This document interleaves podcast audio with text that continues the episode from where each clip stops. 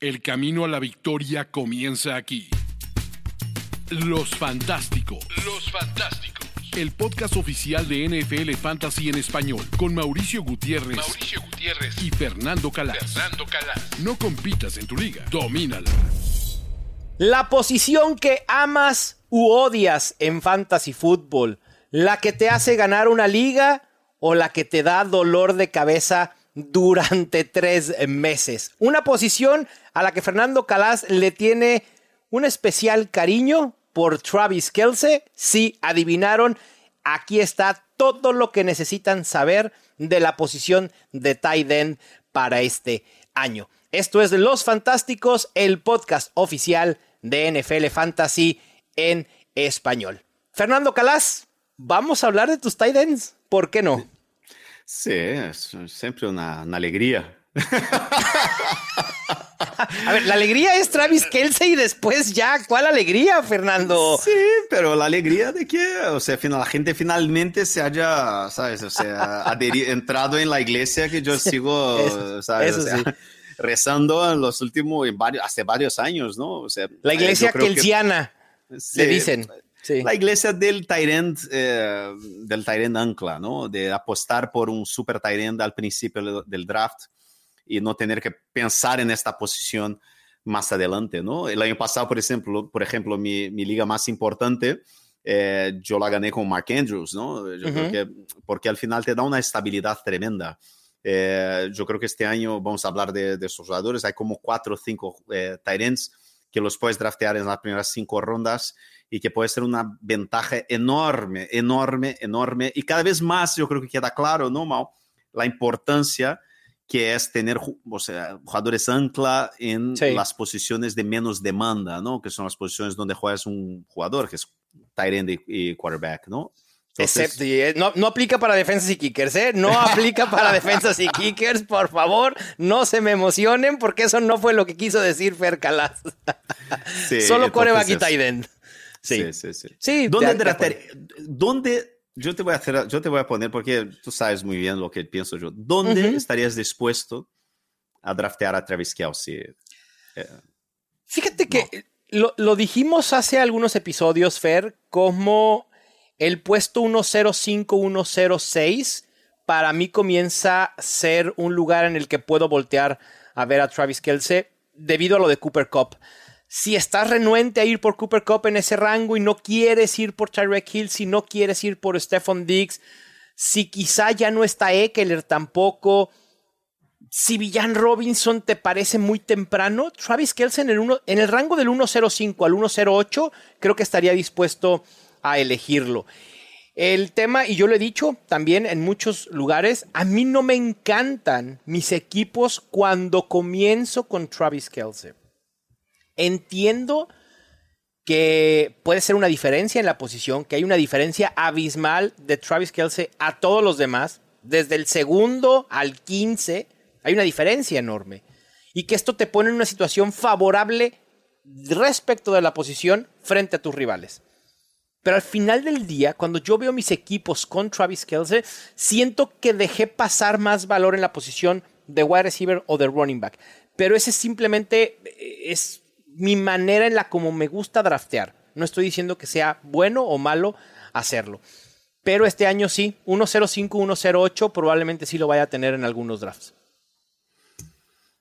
Yo en la 3 y ¿De eh, verdad, a la Fer? vuelta en segunda ronda Mahomes. a Mahomes. E- Ese es, tu inicio, ese es tu inicio soñado, ¿verdad? Independientemente de si sea high stakes o sea lo que No sea. sé si soñado, o sea, yo por ejemplo, sabes que yo tengo mi, mi- yo tengo un, un- un este año un equipo, no sé si más, yo supongo que tendré un segundo equipo de, en el main event, ¿no? Sí. que cuesta de, de FFPC, cuesta dos mil dólares, y tengo la 8.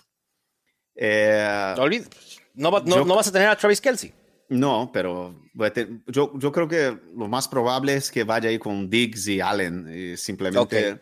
Y ahí empiezo, o sea, el draft empieza en la, en la tercera ronda. A mí me gustan estos stacks porque al final son stacks muy estables, eh, que te dan ahí un, un- un suelo durante toda la temporada.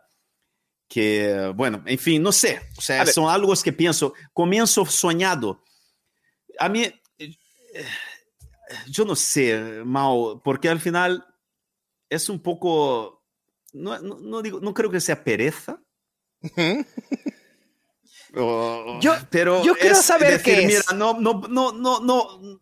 Al final es un juego, tienes que jugárselo, ¿no? Entonces, y, y, y si hay una cosa que el fantasy fútbol todos los años nos enseña, es, de, es que la idea de la seguridad, de lo seguro, es una mentira Sí, es una acuerdo. ilusión.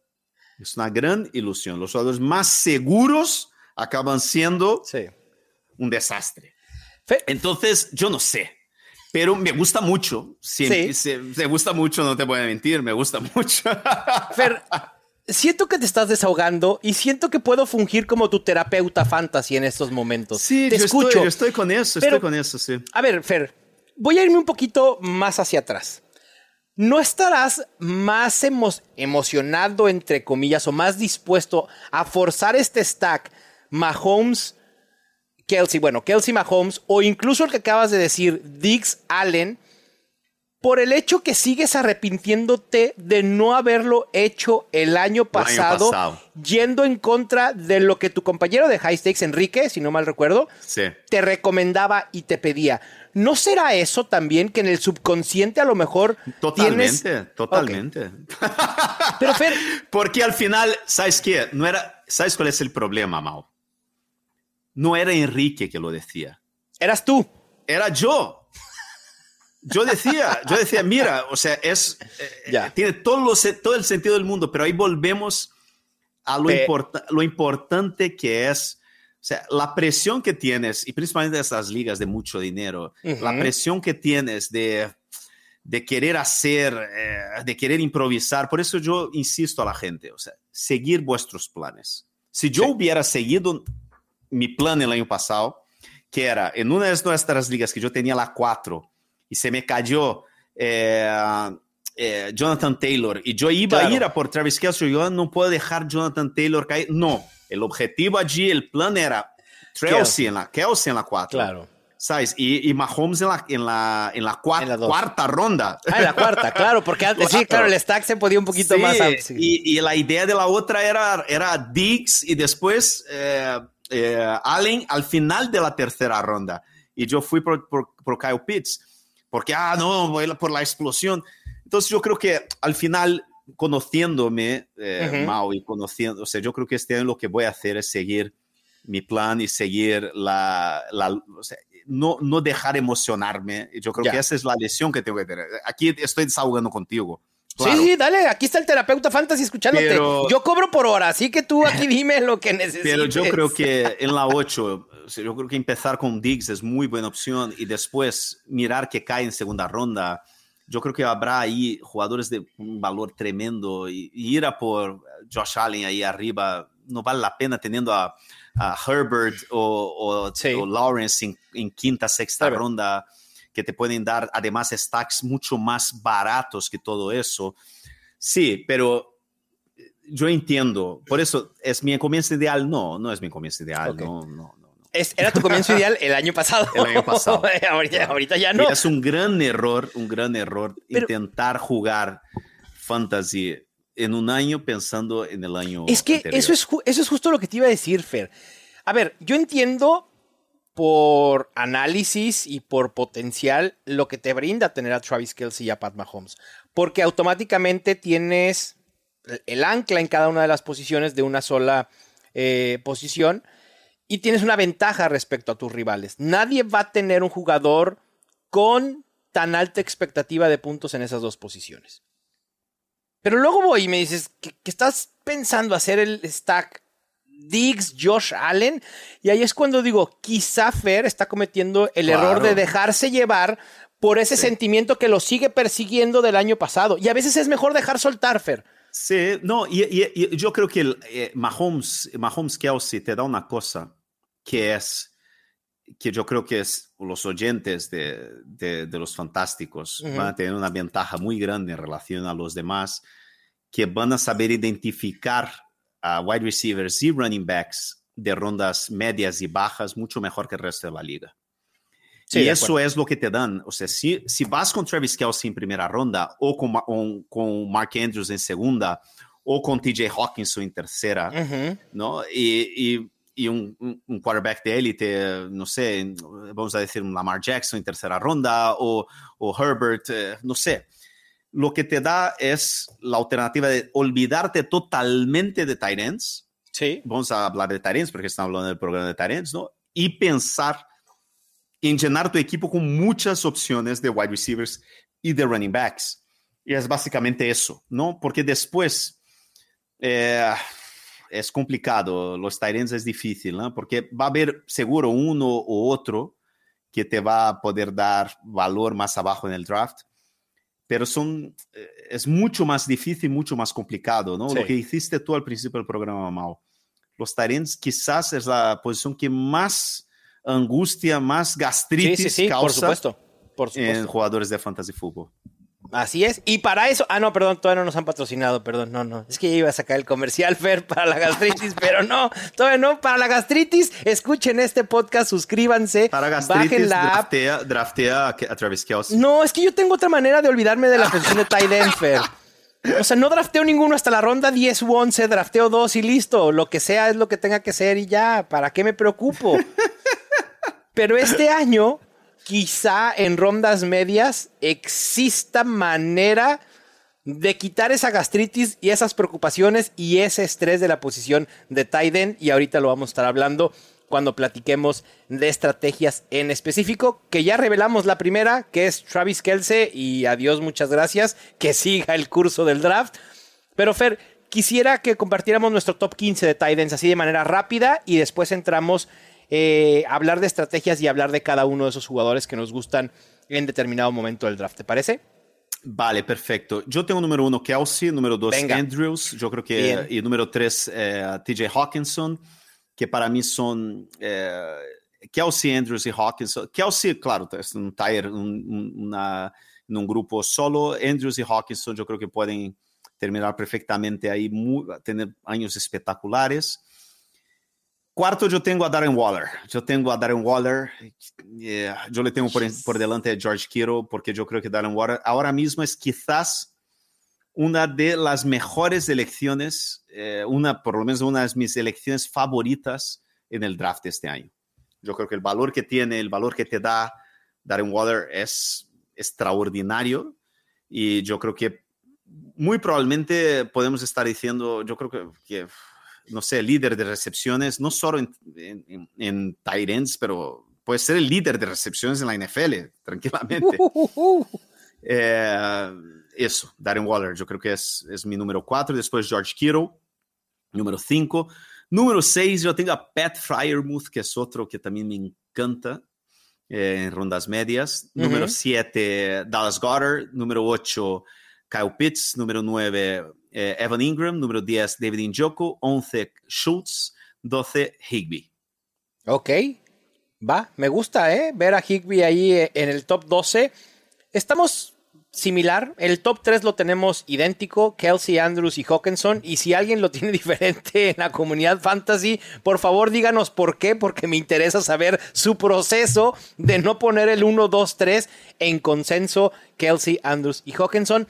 En el 4, por más que me guste Darren Waller, también me encanta Dallas Gethard. El tight end de Philadelphia Eagles, estando ligado a una ofensiva prolífica, que hemos visto que estando sano ha tenido métricas élite a la par de Kelsey de Andrews. A mí me encanta, lo tengo en el 4. Waller en el 5, George Kittle en el 6. En un grupo 4 tengo a Kyle Pitts en el 7, Pat Fryermuth en el 8, Evan Engram en el 9 y David Njoku en el 10. Y por último cierran mi top 12 Dalton Schultz y también Tyler Higby.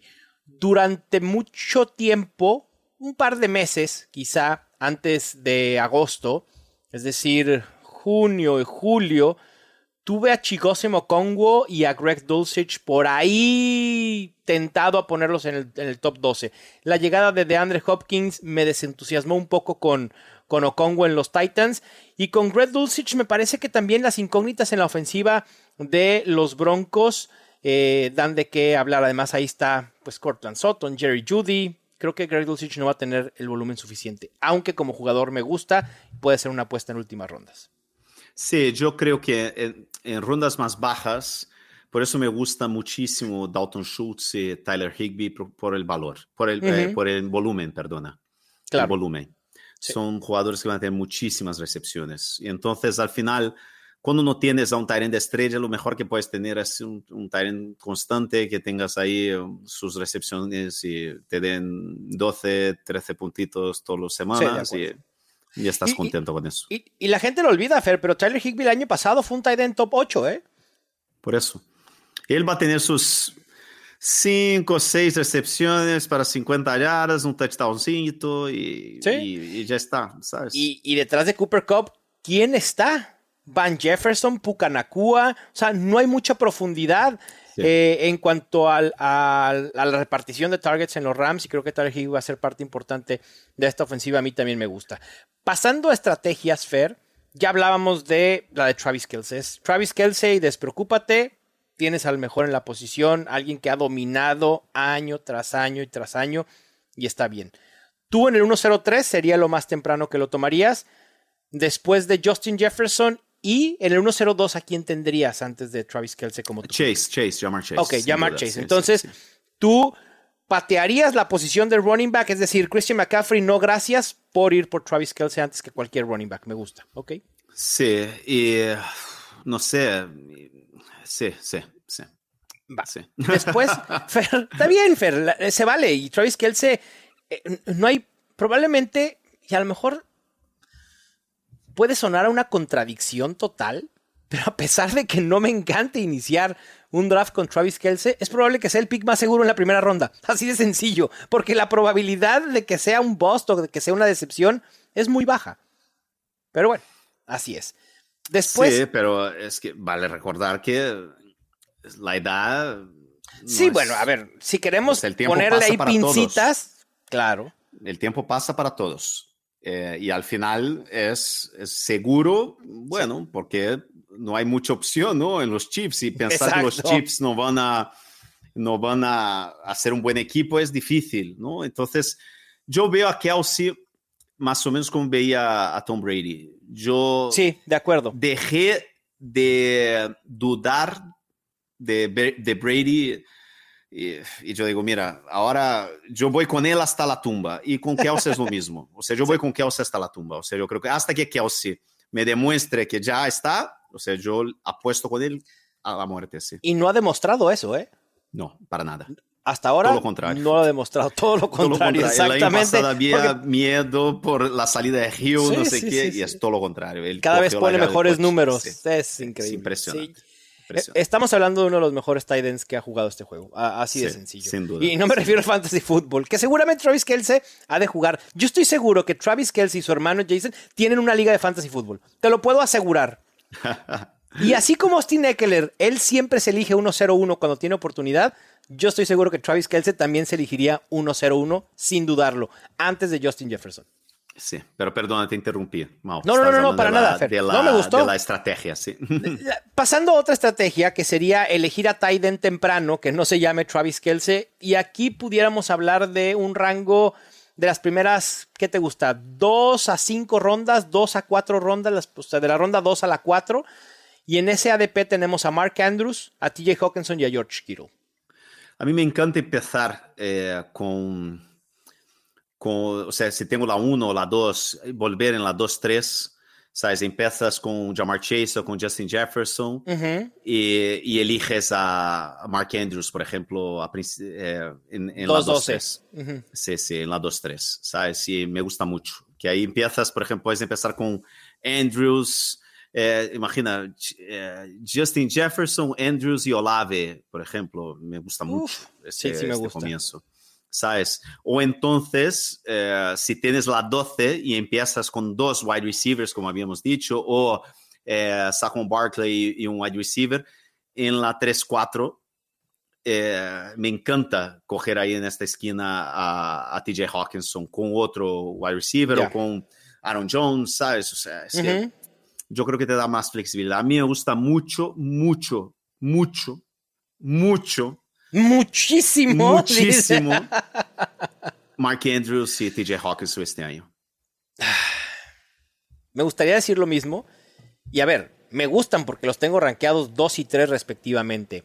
Pero volvemos al tema de construcción de roster. ¿Estoy dispuesto a elegir a Travis Kelce en primera ronda? Sí, aunque al final no me guste cómo construir mi roster, lo puedo hacer. Pero con Mark Andrews y TJ Hawkinson, ahí estoy todavía más renuente, Fer. Para mí, el punto es, ¿voy con Travis Kelce o me espero a rondas medias? No voy a, sé que no voy a elegir. Si alguien va a draftear conmigo, esté seguro que en la ronda 2 y en la ronda 3, quizá en la ronda 4, no voy a ir por un tight. Los voy a obviar. No los quiero ni voltear a ver. Y no es que no me guste el valor, sino que prefiero los wide receivers o incluso los running backs que puedo conseguir en esos rangos. Y entonces después nos pasamos a la estrategia de tight ends en rondas medias. Y que esta es mi estrategia favorita este año, Fer. Porque básicamente, mientras yo pueda elegir a Dallas Gethert o a Darren Waller en la ronda 6 o incluso a Pat Fryermuth en la ronda 8, no hay manera que yo cambie mi estrategia para adelantarme a ir por un tight end en las primeras dos o tres rondas. Y ese es mi tema, que encuentro mucho más valor en este rango que en los otros tight ends. Y a mí, Dallas Gedert, insisto, Darren Waller y Pat Fairmouth. Yo te digo una cosa, a mí, eh, si, a mí me encanta Darren Waller este año, a mí me gusta muchísimo a Darren Waller este año. Yo creo que en la ronda 6, eh, yo creo que es un regalo regalo. Eh, pero lo que, lo que dices, a mí me gusta eh, ver quién cae a la 8. Porque me gusta mucho este grupito Fryermuth, Ingram y Njoku. Njoku. ¿Sabes? Entonces, si uno de estos tres cae un poco a eso, a finales de octava ronda, tal, me gusta, me gusta. Pero no son jugadores que yo estoy yendo, oh, voy a ir a por Ingram. So, Ingram eh, salvo si, si, si, tengo a Trevor Lawrence, que ya sabes, ya hemos hablado, es uno de mis targets absolutos. Si, o sea, si hay, si hay dos eh, quarterbacks que, que yo voy a buscar en, en, mis ligas más importantes, son Herbert y, y, Lawrence. Claro. Por el valor y por lo que creo que pueden, ambos pueden terminar quarterback uno general y no sería una sorpresa. Y entonces me gusta, si tengo a Lawrence, me gusta buscar a, Ingram. Eh, pero eso, yo creo que los cuatro Titans que les quiero tener, que estoy, que, que, que, estoy buscando en los drafts de este año, son Kelsey, Andrews, Hawkinson y Waller. Son mis cuatro eh, targets, ¿no? O sea, sí. los, que, les, los que tengo ahí que hacer, haría un reach, por ejemplo, por ellos. Sí, yo, yo igual, justo con ellos. Dallas Gedder tiene una ADP de 609, Fer, en estos momentos, con una ligera tendencia a la alza. Que eso en una semana, dos semanas, si continúa, va a llegar a ser un muy buen valor, al menos para mí. Y Darren Waller, al contrario, tiene una ligera tendencia a la alza.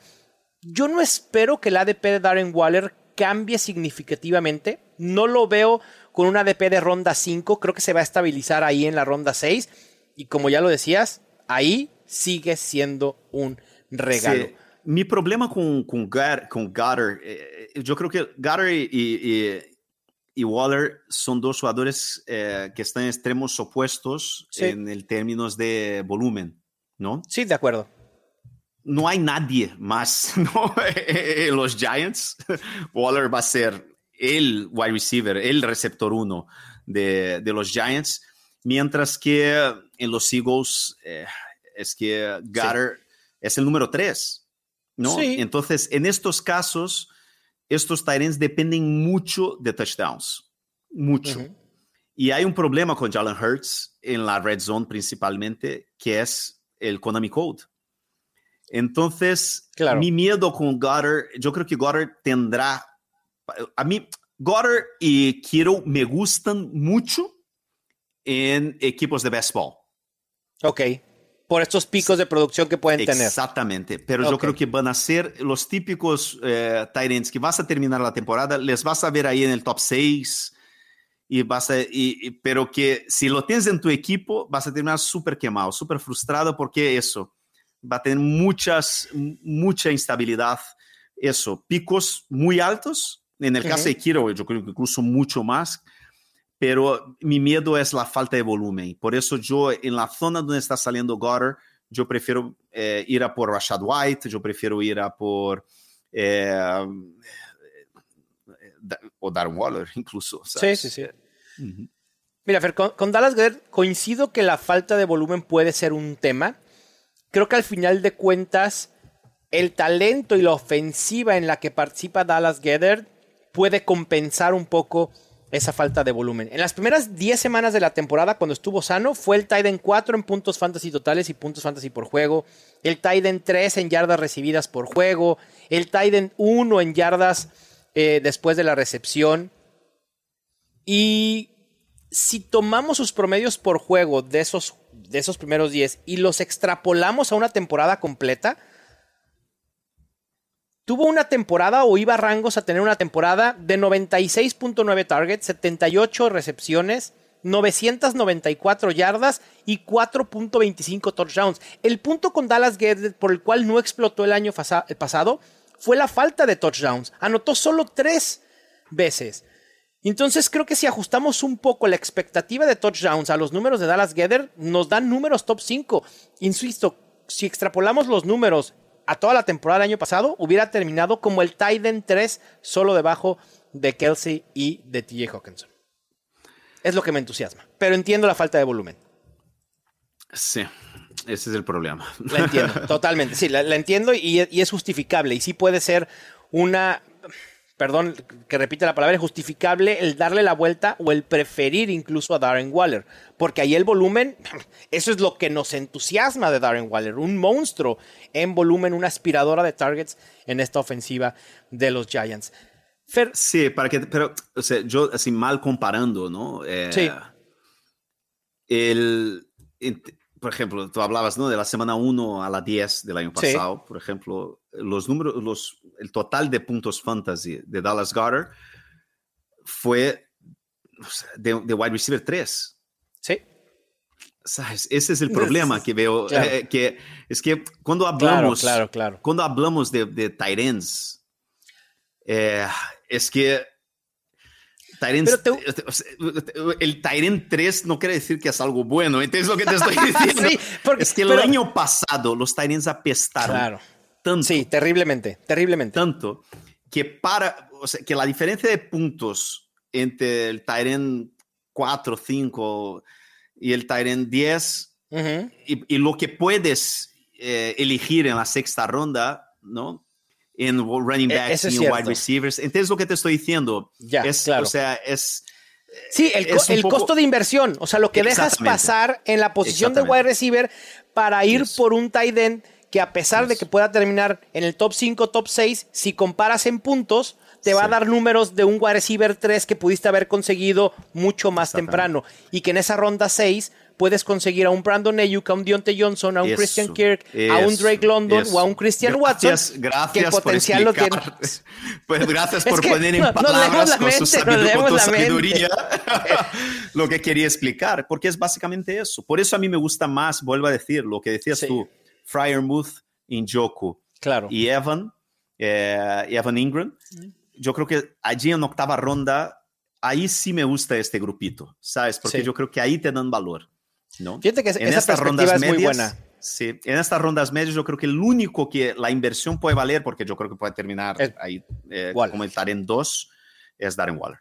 Sí, de acuerdo, totalmente. Y esa perspectiva normalmente uno no la ve cuando está estructurando, cuando habla solo en una posición. Pero también en paralelo, o sea, al final de cuentas, en un draft no es, ah, voy a draftear puros tight ends. También tienes que compararlo con los wide receivers que están disponibles, con los running backs que están disponibles, incluso con coreback. Tú dime si prefieres a Dallas Gedert o si tienes en la ronda 6 a Justin Herbert que por alguna razón cayó en tu liga. Claro. No hay manera. Obviamente vas a ir por el upside del coreback. Claro, y al final es, es que es eso, es adaptar, porque hay ligas donde eh, tus, la gente que está jugando contra ti a lo mejor no les gusta Tyrens y los claro. van cayendo y tienes que adaptarte al momento. Y es un poco ese, pensar el valor y lo que te puede dar de vuelta ¿no? Eh, en, en, estas rondas. Fer, hablando de alguien que nos ha roto el corazón el año pasado, nuestro unicornio Kyle Pitts, ¿cuál es su ADP en high stakes? ¿Lo tienes a la mano? Porque me, me- me gustaría contrastar su ADP en ligas de altas apuestas con las ligas regulares Sí. para ir eh, eh, viendo cuál es la percepción de Kyle Pitts En para la este año. 4-5, está saliendo en la. Wow. Ahora sí, Ah, es en la pero está en final de premium, cuarta ¿verdad? ronda. Sí, está en premium. En- sí, en- sí, sí. Fi- Está final saliendo de cuarta como, ronda. como el Titan, ¿qué? ¿5, 6? Está saliendo como el Tyrant. eh, bueno, Darren Waller ya está saliendo a principios de cuarta ronda. ¿eh? Wow. Ojo, En- a, ojo. a- a ver, pero tengan el contexto que se trata de ligas Titan Premium, que le da punto y medio un por punto recepción. y medio por recepción. Y eso es por, por eso que salen más temprano los Titans. Sí, entonces Pitts está saliendo a final de cuarta ronda y yo no, no, no. Y se está yendo después de Kelsey, Andrews, Hawkinson, Kittle y Waller. Eh, Waller, quiero, ya, sí, sí, sí. Eh, Kelsey, Kelsey eh, ahora mismo es el 3 general Sí. en, en los, en las ligas del mini event, ¿no? no es, Ujú. eh, eh, en la 2-4 sale Mark Andrews por delante de Devonta Adams o Ja- Jalen Waddle. Ok. Después ah, en la 3-1 TJ Hawkinson. Y en la cuarta ronda hay tres. Hay Waller, Ujú. Kittle y Pitts. Y después Ok. en la quinta Dallas, Dallas Goddard. Va. Bueno, no- hay tanta diferencia porque en ligas regulares Kyle Pitts está siendo el quinto tight end ser seleccionado a principios de la ronda 6. A mí ese te- precio no, me de gusta. ninguna manera, de ninguna manera. Yo te digo, yo imaginé que después de lo que pasó el año pasado, que el. ADP de Kyle Pitts iba a ser mucho más bajo. Octava ronda, como tipo Pat Fryermuth, Evan Engram. Yo te digo, al principio yo tenía a Evan Ingram como uno de los jugadores a evitar, porque yo Claro. pensé que, la, que Evan Ingram, la gente de- se iba a subir. Sí, Y sí, no, sí, sí. está saliendo en séptima ronda. Yo en séptima ronda. De Yo acuerdo, quiero, no, o tampoco. sea, si, yo- si yo, si yo, eh, eh, eh, si, eh, bueno, eh, o sea, sexta ronda, Trevor Lawrence, sép- séptima ronda, Evan Ingram, no me disgusta esta idea. Y hacer el stack de los dos. Y, y- y el tema con Kyle Pitts es que quizá la percepción, como no hemos hablado, al menos yo no lo he hecho tan abiertamente en redes sociales y en los podcasts de Kyle Pitts, se pudiera entender que nos hemos bajado del barco. Y la realidad es que no. A mí el jugador me sigue gustando mucho como perfil y como tight end. Y sí estoy esperando que exista un aumento en volumen en general en la ofensiva de los Falcons en cuanto a la estructura de cómo van a, a hacer esta ofensiva de pase y carrera. Sin embargo, pues sí están las dudas de Arthur Smith y en que por fin utilice a Kyle Pitts de buena manera, pero a ese precio. Insisto, si yo hubiera encontrado a Kyle Pitts en la ronda 8, no lo pienso ni poquito. En la ronda 8, Kyle Pitts hubiera podido ser un regalo. Pero parece ser que la percepción de la generalidad de la comunidad fantasy es todavía de confianza en Kyle Pitts y lo están eligiendo como el Titan 5 a principios de la ronda 6. A ese precio, Kyle Pitts, te quiero, pero no gracias. No, de ninguna manera. Ahí está. Seguramente tendremos pocos Kyle Pitts este año, Fer, por esa misma razón. Y después tenemos, Fer, eh, otra de las estrategias que es pues prácticamente olvidarte de la posición de tight end en las primeras 8 o 9 rondas y a partir de la ronda 10 buscar algunas opciones que puedan entusiasmarnos. El listado no entusiasma mucho. Decíamos de Tyler Higby que lo tenemos como un tight end top 12 ambos en nuestros rankings y en estos momentos creo que puede ser un gran valor. Está siendo seleccionado como el tight end 15 en la ronda 12 en el pick 9.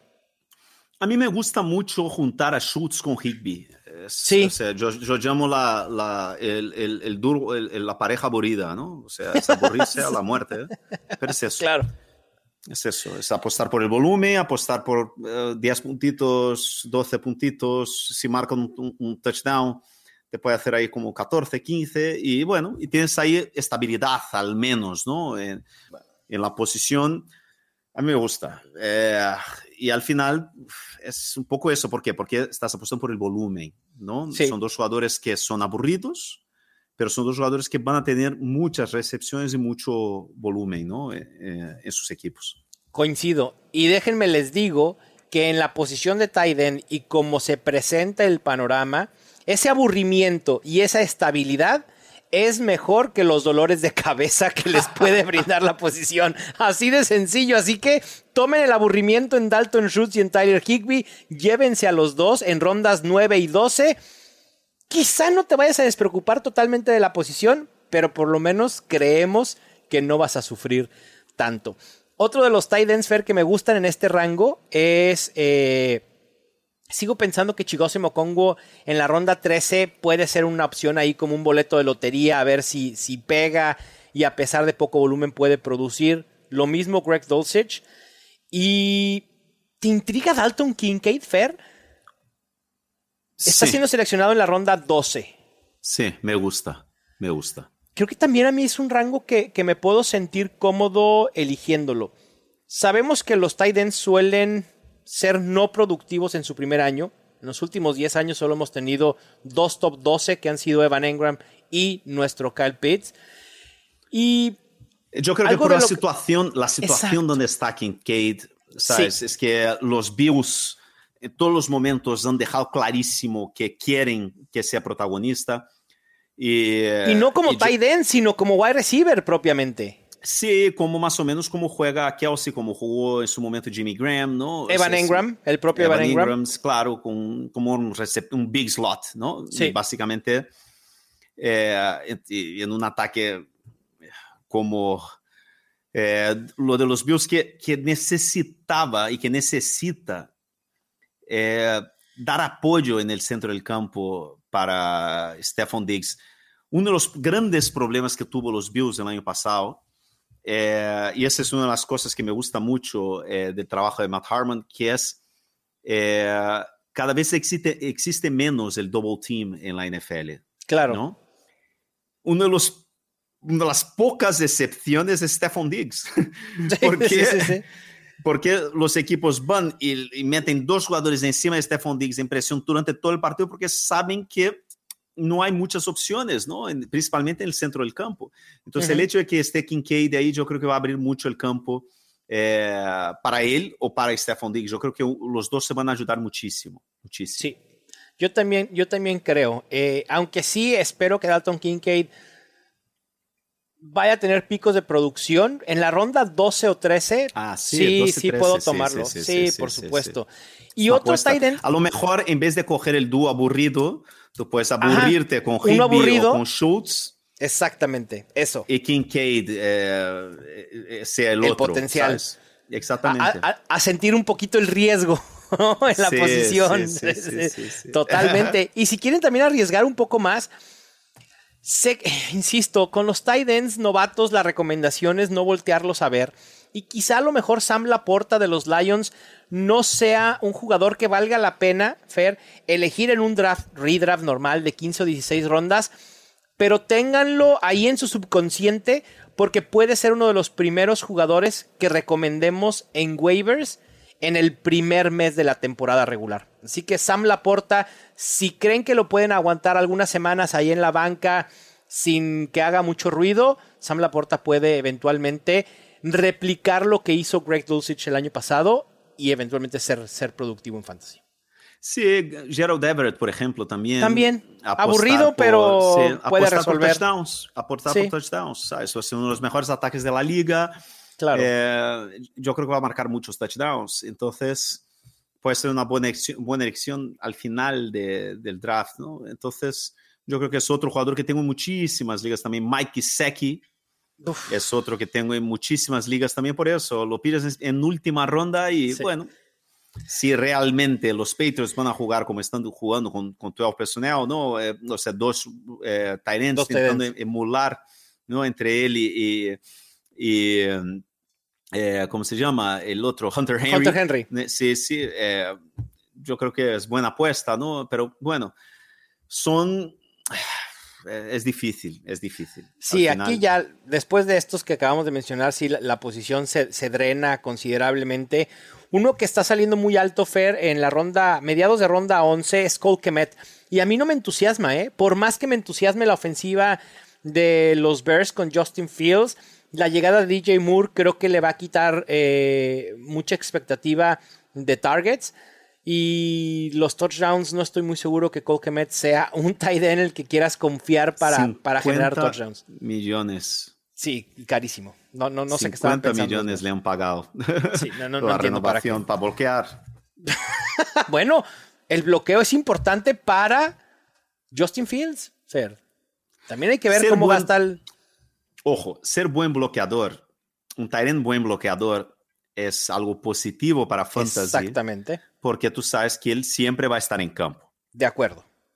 Es eso. Eso es cierto. Porque bloquea bien. Entonces, ni que sea, él va a estar siempre bloqueando, ¿no? Entonces, eh, entonces está en campo. El hecho de que esté en campo eh, hace con que en algún momento va, va, va, a estar ahí, ¿no? Pero no sé, va a ser, es el equipo más corredor de la liga, un quarterback que ya vemos que no es mucho de hacer lecturas eh, de progresión, ¿no? Eh, es, entonces yo no sé, pero eh, yo que Matt no me entusiasma, la verdad. No, a mí tampoco, y como dice bien el apunte de producción, contrataron a Mercedes Lewis recientemente. Así que, eh, digo, tampoco es que mueva mucho el panorama, pero aún menos nos entusiasma Colquemet. De sleepers profundos, eh, Fer, ya mencionabas tú a Mike Gesecki, yo solo quiero mencionar a dos. Irv Smith, que cambia de los Vikings a los Bengals. Es muy difícil que haya volumen porque ahí está eh, Jamar Chase, T. Higgins, Tyler Boyd. Irv Smith, si bien le va, a ser el cuarto y si no, será el quinto pero pueden caer algunos touchdowns. Creo que puede ser un tight end que te puede solventar en caso de alguna lesión de tu tight end principal o en una semana de descanso, pero no hay que buscarlo tan activamente. Y lo mismo Hayden Hurst, que llega a los Panthers a quizá poder ser el mejor amigo de Bryce Young. Yo os digo una cosa, amigos, ya que hemos pasado de todos. Mi, lo que estoy haciendo yo este año es, si no voy por uno de estos cuatro que he dicho, y si alguno de estos tres que habíamos dicho, Evan Ingram, eh, Pat Fryermuth y, y ¿cuál era el tercero? Injoku. Injoku. Caen allí a finales de, de octava ronda. Mi estrategia es el aburrimiento de Higby o Schultz con la, lo que puede ser Dalton Kincaid, ¿no? En el ataque de los Bills.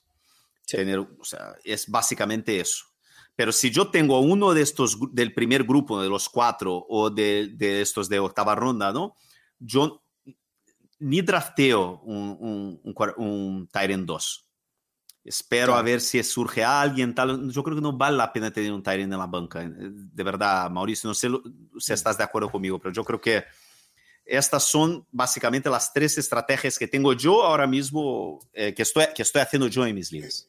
Sí, regularmente si logro conseguir un tight end top 8 eh, en mis drafts, regularmente no voy por un segundo tight end. Creo que no vale la pena emplear ese espacio en la banca. Sin embargo, si decido esperar, sí se vuelve prioritario el que yo tenga dos tight ends en mi roster, porque aumento la probabilidad de que alguno de esos tight ends pegue y me pueda solventar la posición. Yo, a contrario de ti, yo voy a ir Travis Kelsey si tengo la oportunidad. Voy a obviar a Mark Andrews y a TJ Hawkinson y a George Kittle. Me quiero enfocar en Darren Waller, Dallas Gedder o Pat Fairmouth. O si no, entonces, pues aburrirnos todos con Dalton Schultz y con Tyler Higby y por ahí algo de Dalton Kincaid para mezcla mezclar y, y nivelar el aburrimiento con la emoción. Sí, yo creo que yo creo que es eso. Es, Muy bien. Eh, no, al final es no, no, no tener miedo de, de, pillar a Kelsey en primera ronda. Sí. No tengáis miedo. No tengáis a, mí no miedo. Me da, a mí no me da miedo. Simplemente no me gusta cómo quedan mis equipos. O sea, visualmente no, no, me, no me siento cómodo. Es Pero simplemente sí, eso. Pero, sí, sí, sí, Kelsey es, es, claro, es un yo sé. hermoso. Yo, ¿Cómo, sí, y, y, productivo. No, no, o sea, mi roster, pues. Porque luego veo mi running back 2 o mi wide receiver 3 y siento que pude haber ido por eh, un Tyreek Hill, un Stephon Diggs, etc. Pero bueno, díganos ustedes también. Olave, Sí. DK Metcalf, Mira, Fer, eh, cuarta ronda Christian Watson. ¿Con qué iniciamos ronda, nuestro mock draft? Rashad White. Sexta ronda mm, en sexta, Trevor Lawrence. Ok. Séptima ronda. eh, ahí ya, ahí ya, ya me falla de cabeza Ya, ahí. ADP. Pero Fer, Pero a ver, mira, lo que no, digo, queda- no- no me es un mal equipo. No, es No, un no, equipo para feo. nada. Fer, en el mock draft que hicimos, elegimos a Travis Kelce en primera ronda y me gustó cómo quedó el equipo. O sea, creo que sí es un tema de que yo tengo que cambiar un poco la manera en la que pienso de mis equipos, iniciando con Travis Kelce como ancla. Punto, así de yo creo que te- yo, yo te digo una cosa. Sin duda, si pides a Trials en, en primera ronda, tienes que, tienes que ir en la 2 y en la 3 por wide receivers. No Sí, puedes, claro. no, no No. puedes pensar en running backs Running hasta la quinta no. ronda. No, eso, eso es bien, bien importante cuando comienzas con Travis Kelce. Una Sí. vez que seleccionas a Travis Kelce, Fer, tú sabes en automático que tienes que obviar la posición de running back por un tiempo. Así de Sí. fácil. Sí.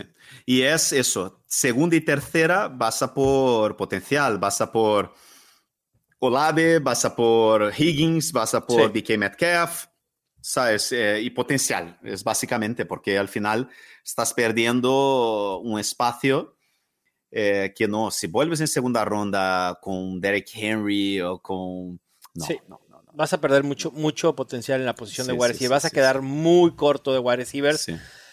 Pero bueno, ahí está, Fer, nuestro especial de tight ends. Coméntenos ustedes qué estrategias les gusta más, qué prefieren, si asegurar a Travis Kelce, si esperar. Háganoslo saber. Practiquen los mock drafts en la app de NFL Fantasy. Bajen la app, suscríbanse, regístrense y a disfrutar del fantasy fútbol. Fer, un abrazo. Chao. Hasta besos mandó porque estamos hablando de los tight ends. No, bueno, ¿cómo no querer a Fernando Calas? Muchísima, muchísima suerte y éxito en sus drafts, excepto si están drafteando contra nosotros. Esto fue Los Fantásticos, el podcast oficial de NFL Fantasy en español. Ya tienes todo lo que necesitas para dominar tu liga. Los Fantásticos. Los Fantásticos. El podcast oficial de NFL Fantasy en español. Con Mauricio Gutiérrez y Fernando Calas. Productores ejecutivos. Luis Obregón y Gerardo Chapa. Producción y voz en off. Antonio Semper. Una producción de primero y diez para NFL.